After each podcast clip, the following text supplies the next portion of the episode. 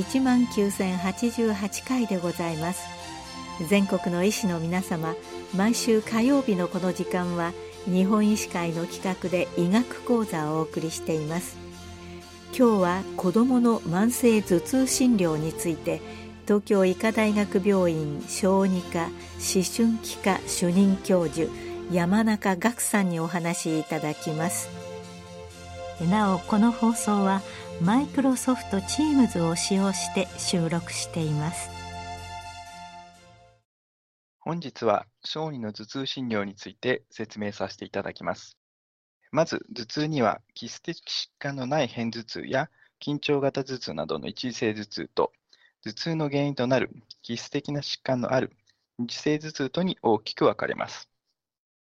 二次性頭痛には、ウイルス性疾患による感冒などが小児の場合は主な理由になりますが、頭部外傷や副鼻腔炎、脳腫瘍なども挙げられます。基質的な疾患を浸した上で、一次性頭痛の診断を行う必要があり、まずは二次性頭痛について説明させていただきます。二次性頭痛のリスクが高いのは、専門外来ではなく、一般外来や救急外来です。特に救急外来における危険な二次性頭痛の頻度は高く、1.3から15.3%とされています。問診、診察を丁寧に行いましょう。ただし、小児の脳腫瘍は正中部に発生することが多いため、神経学的上昇圏を伴わない場合もあり、6歳未満の発症、徐々に悪化する頭痛、片頭痛の特徴がないにもかかわらず、嘔吐を伴う頭痛には注意しましょう。また、頭部の疾患以外にも、甲状腺疾患や高血圧なども頭痛の原因となり得ます。頭痛の程度と疾患の重症度が必ずしも相関するとは限らないため、主訴は頭痛であっても頭部のみを見るのではなく、全身を診察する必要があります。二性頭痛が疑われる際には画像検査を検討しましょう。まず、一次性頭痛診療のポイントを説明します。一次性頭痛は片頭痛と緊張型頭痛が主体となりますが、両者もしくは様々な頭痛が併存することも珍しくありません。まずは最も日常生活に支障をきたしている頭痛に焦点を絞って問診し、片頭痛の有無を明確にすることが大切です。それでは片頭痛から説明します。生活支障度が高い疾患であるにもかかわらず、見過ごれとされてしまうこともあり、小児片頭痛の特徴を加味し、慎重に診断しましょう。小児でも国際頭痛分類に基づいて診断しますが、小児の片頭痛の特徴について説明します。まず、成人と違い、小児では頭痛の発作時間が短く、診断基準では持続時間が4から72時間と記載されていますが、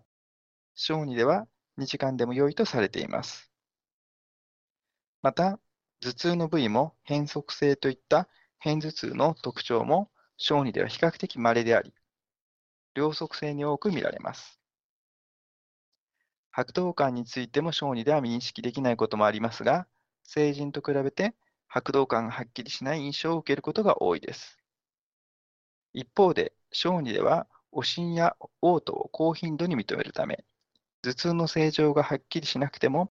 消化器症状が強いことから、小児でも片頭痛を疑うことは可能です。片頭痛の疑いがある際には、光や音に対しての過敏性を確認する際に、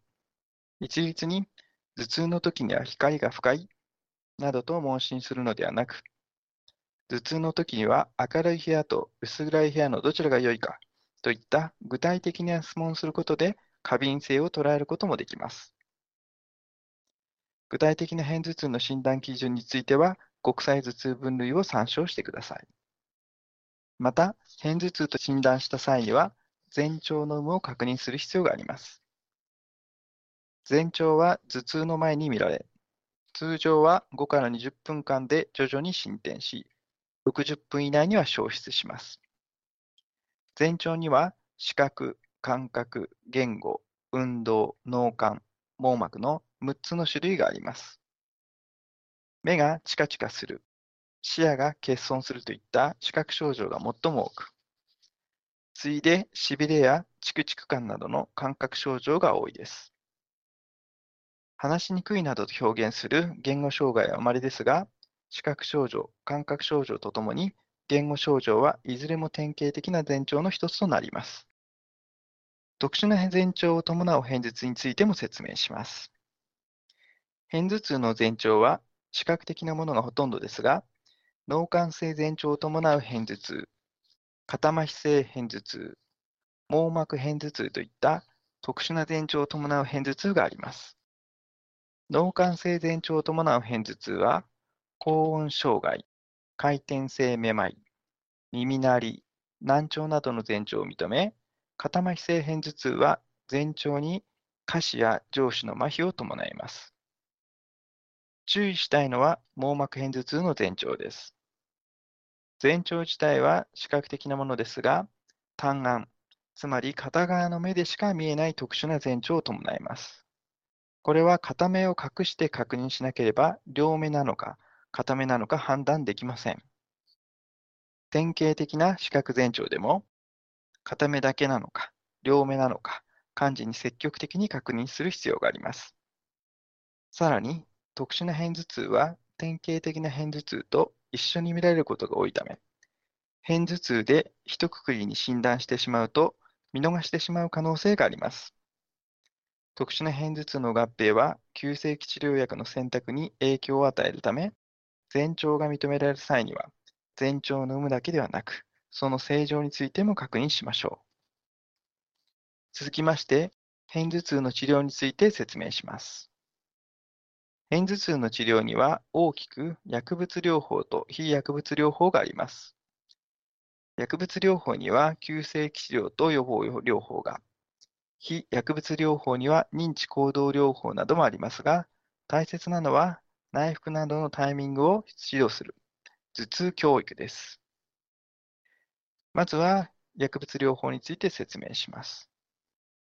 小児の片頭痛の急性期治療薬の第一選択薬は鎮痛薬であるイブプロフェンとアセトアミノフェンです。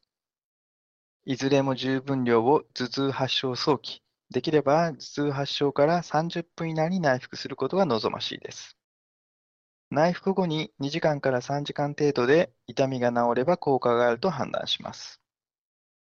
鎮痛薬を純分量かつ頭痛発症早期に内服しても効果が得られない際にはトリプタンを考慮します。トリプタンに関しては、先ほどお話しさせていただいた脳幹性前兆を伴う片頭痛などの特殊な片頭痛への使用は安全性が確認されていません。原則は典型的な片頭痛に対してのみトリプタンを使用してください。典型的な片頭痛に使用する際にも、小児にはトリプタンの保険適用がないため、保護者もしくは本人への説明と同意が必要となります。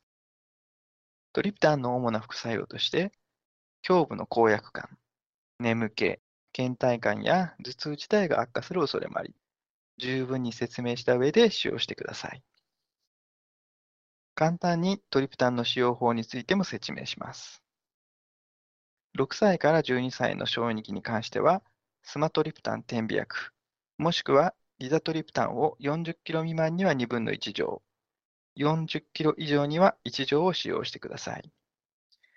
13から17歳の主診期の患児に関しては、スマトリプタン、リザトリプタン、エレトリプタン、ナラプトリプタン、ゾルミトリプタンのいずれも1錠が使用可能です。仮にこれらのトリプタンでも効果が乏しい際には、スマトリプタンとナプロキセン、場合によっては、ナプロキセンの代わりにアセトアミノフェンやイブプロフェンなどの鎮痛薬を併用して使用することも可能です。予防薬の適用は日常生活に支障をきたす片頭痛が月に4回以上が目安となります。ただし、一律に回数で決めることはなく、完治の重症度に応じて決定します。例えばですが、頭痛発作の際に頻繁に嘔吐してしまう。発作の持続時間が2、3日と長い。トリプタンによる副作用が出てしまう場合。また、特殊な片頭痛に対しても予防薬の対象となり得ます。重要なことは、予防薬を投与する前に、非薬物療法をしっかりと行うことです。非薬物療法にても改善しない例が予防薬の適用となります。予防薬を投与する際に、本人もしくは保護者の意思を確認し、副作用に注意しながら少量より開始することです。小児片頭痛治療薬の予防薬として、最も汎用されているものは三環系抗うつ薬であるアミノトリプチリンです。トピラマートはエビデンスレベルが高いですが、副作用もあるため、使用には注意が必要です。出身期には、プロプラノロールや塩酸ノビレジンが頻用されています。保護者や本人が薬に対して拒否感が強い場合には、栄養補助食品でもあるビタミン B2、リボフラビンや歩酵素であるコエンザイム Q10、還下剤のマグネシウム、睡眠導入剤のメラトニンなども使用されます。リボフラビンはエビデンスレベルが比較的高く、重篤な副作用も少ないことから使用しやすいと思います。それでは、非薬物療法である頭痛教育について説明します。頭痛発作時の対処法としては、暗くて静かな部屋で安静にすることや、鎮痛薬の早期内服の大切さなど、基本的な事項を指導します。片頭痛のメカニズムなども簡易的に説明し、なぜ鎮痛薬を早く飲む必要があるのかなども説明しています。また、片頭痛をコントロールするためには、小児、成人ともに自己管理が重要と考えられています。適度な運動や適切な食生活、特に朝食を抜かない、場合によってやおやつを取るなどして低血糖を防ぐことも大切です。睡眠不足も肩もいけません。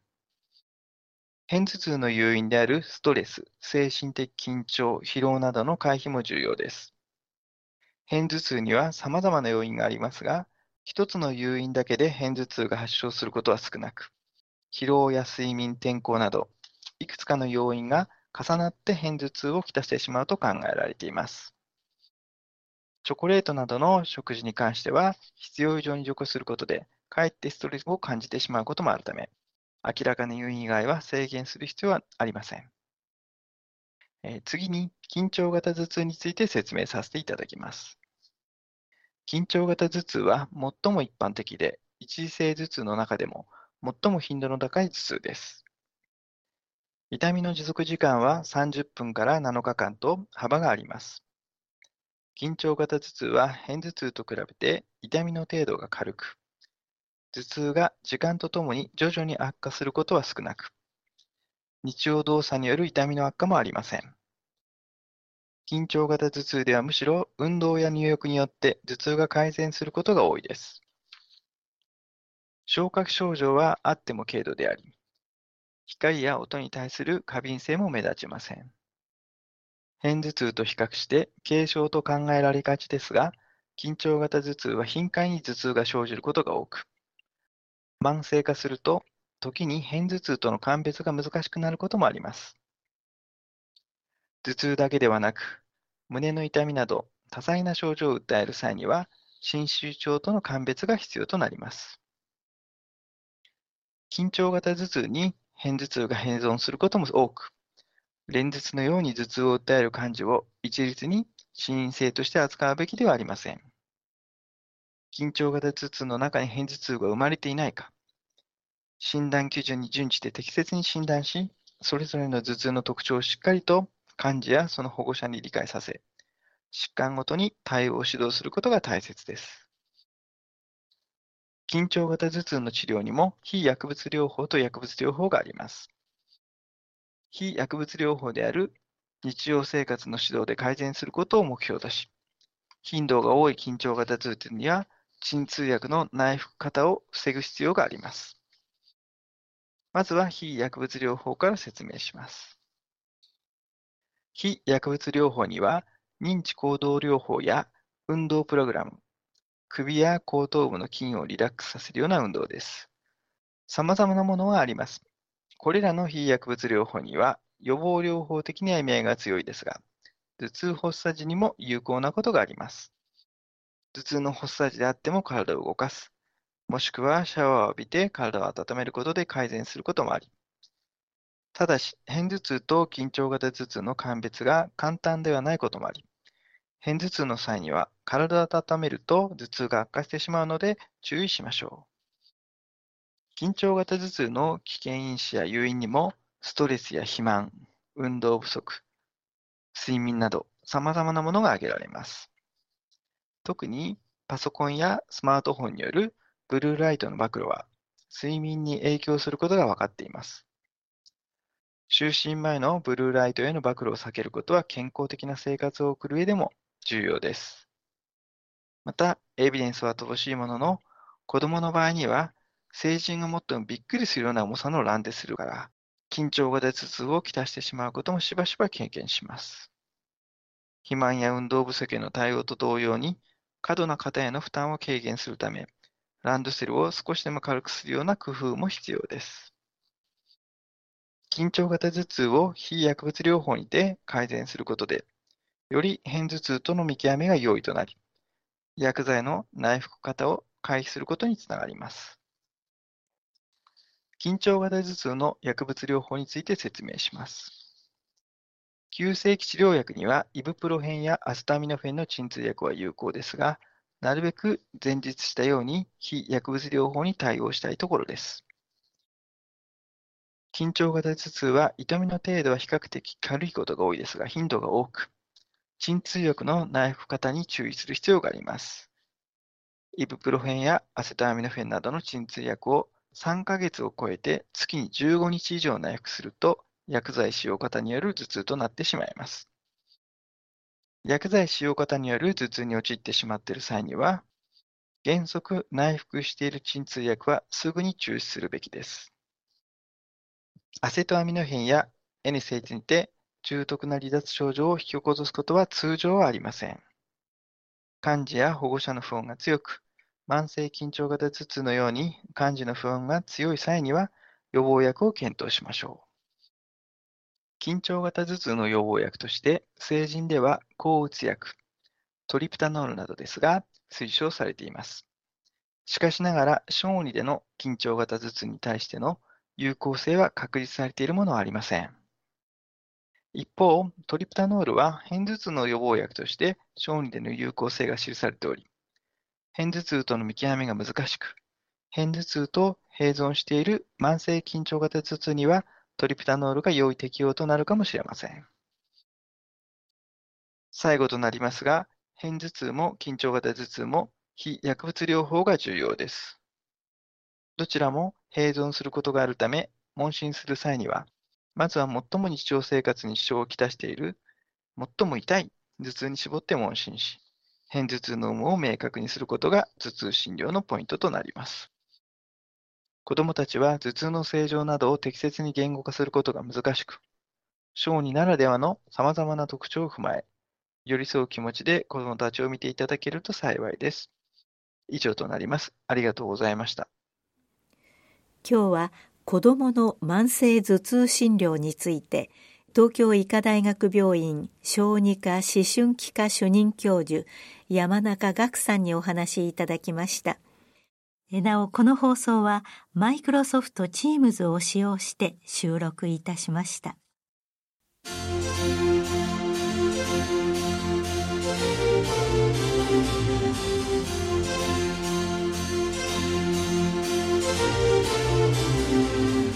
それではこれで日本医師会の企画でお送りいたしました医学講座を終わります。